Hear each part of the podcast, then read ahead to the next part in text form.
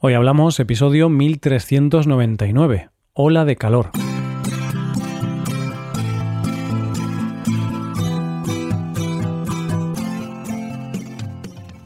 Bienvenido a Hoy Hablamos, el podcast para aprender español cada día.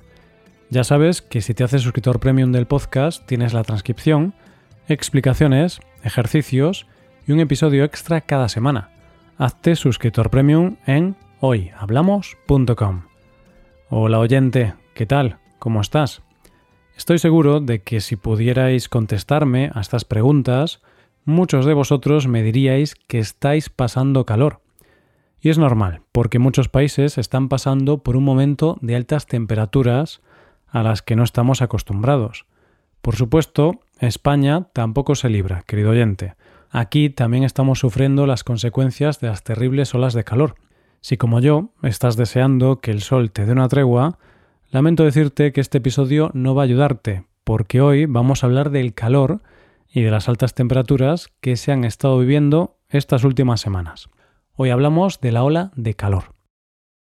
Para empezar, deberíamos hablar sobre qué es una ola de calor, pero aquí nos encontramos con un obstáculo. Y es que uno de los principales problemas que nos encontramos a la hora de hablar de ola de calor es que no existe una definición única y precisa que emplee todo el mundo. De hecho, las agencias meteorológicas de cada país tienen sus propias definiciones. Pero para que todos nos entendamos, podemos decir que se trata de un episodio de temperaturas anormalmente altas, que afectan a un lugar y que se mantienen durante varios días. Es decir, es cuando tú estás en tu casa sudando día y noche durante varios días.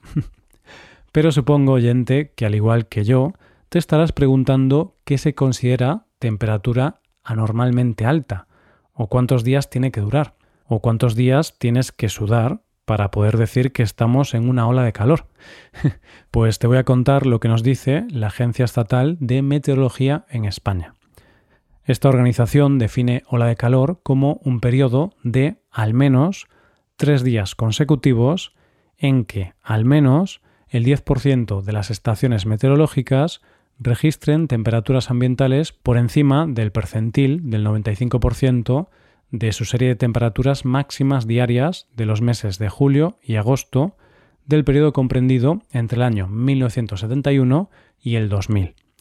¿Te has quedado como yo, oyente? Una definición bastante complicada, ¿no? Veamos si así queda más claro. Una ola de calor es un periodo de tiempo excesivamente caluroso.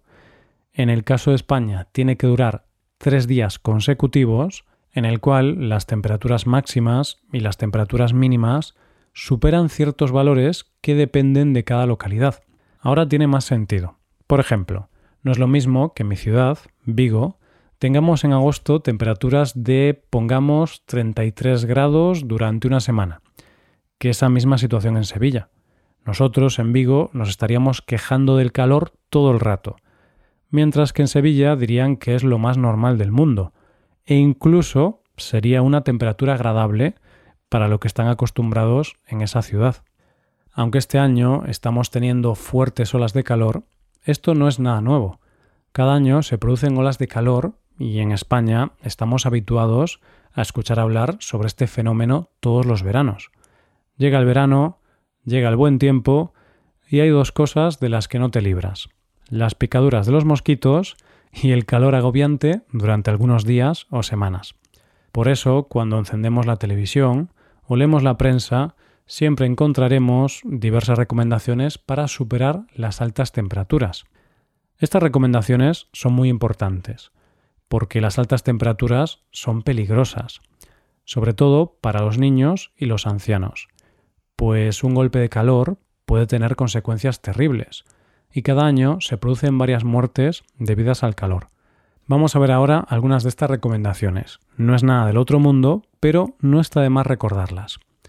Una cosa importante para protegerte contra el calor es evitar salir a la calle en las horas centrales del día, Mejor échate una siesta y sal cuando haga más fresquito. por supuesto, no siempre es posible hacer esto.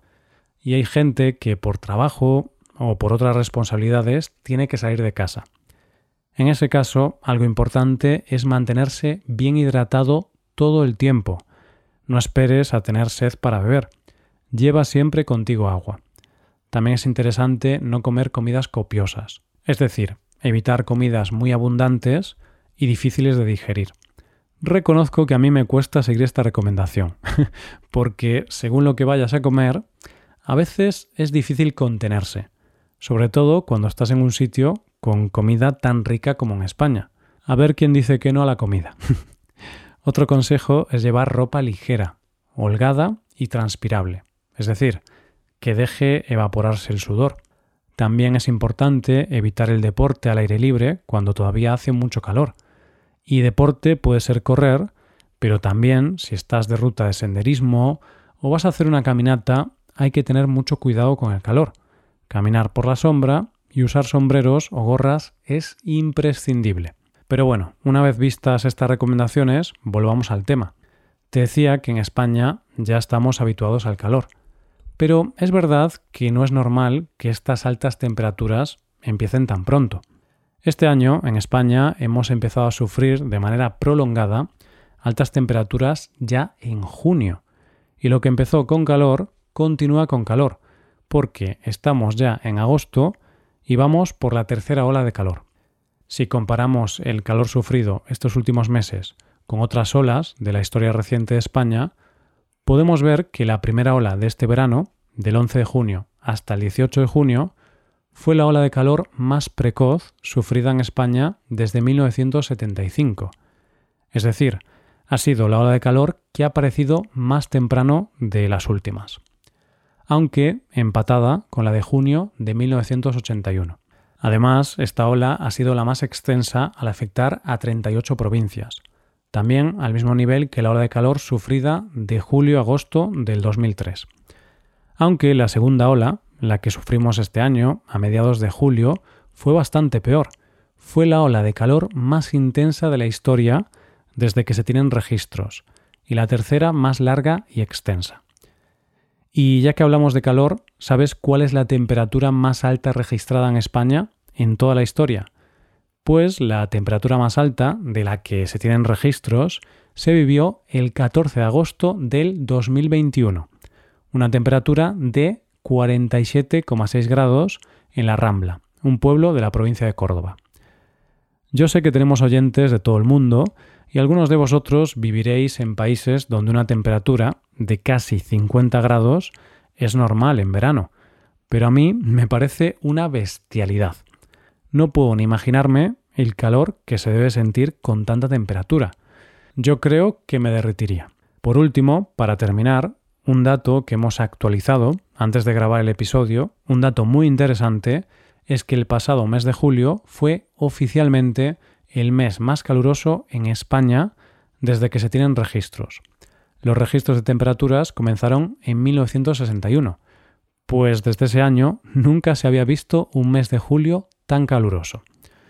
No sé qué nos depararán las próximas semanas, pero bueno, por el momento, hoy, día 9 de agosto en Vigo, en Galicia, tenemos una temperatura bastante agradable y no hace mucho calor, y los meteorólogos dicen que se acerca el fin del calor y vendrá alguna tormenta en la próxima semana.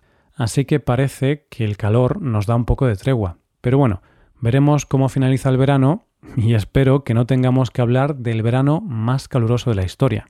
Hasta aquí el episodio de hoy y ya sabes, si te gusta este podcast y te gusta el trabajo diario que realizamos, nos ayudaría mucho tu colaboración. Para colaborar con este podcast puedes hacerte suscriptor premium. Los suscriptores premium pueden acceder a la transcripción y ejercicios y explicaciones. Hazte suscriptor premium en hoyhablamos.com. Muchas gracias por escucharnos. Nos vemos en el episodio de mañana. Pasa un buen día. Hasta mañana.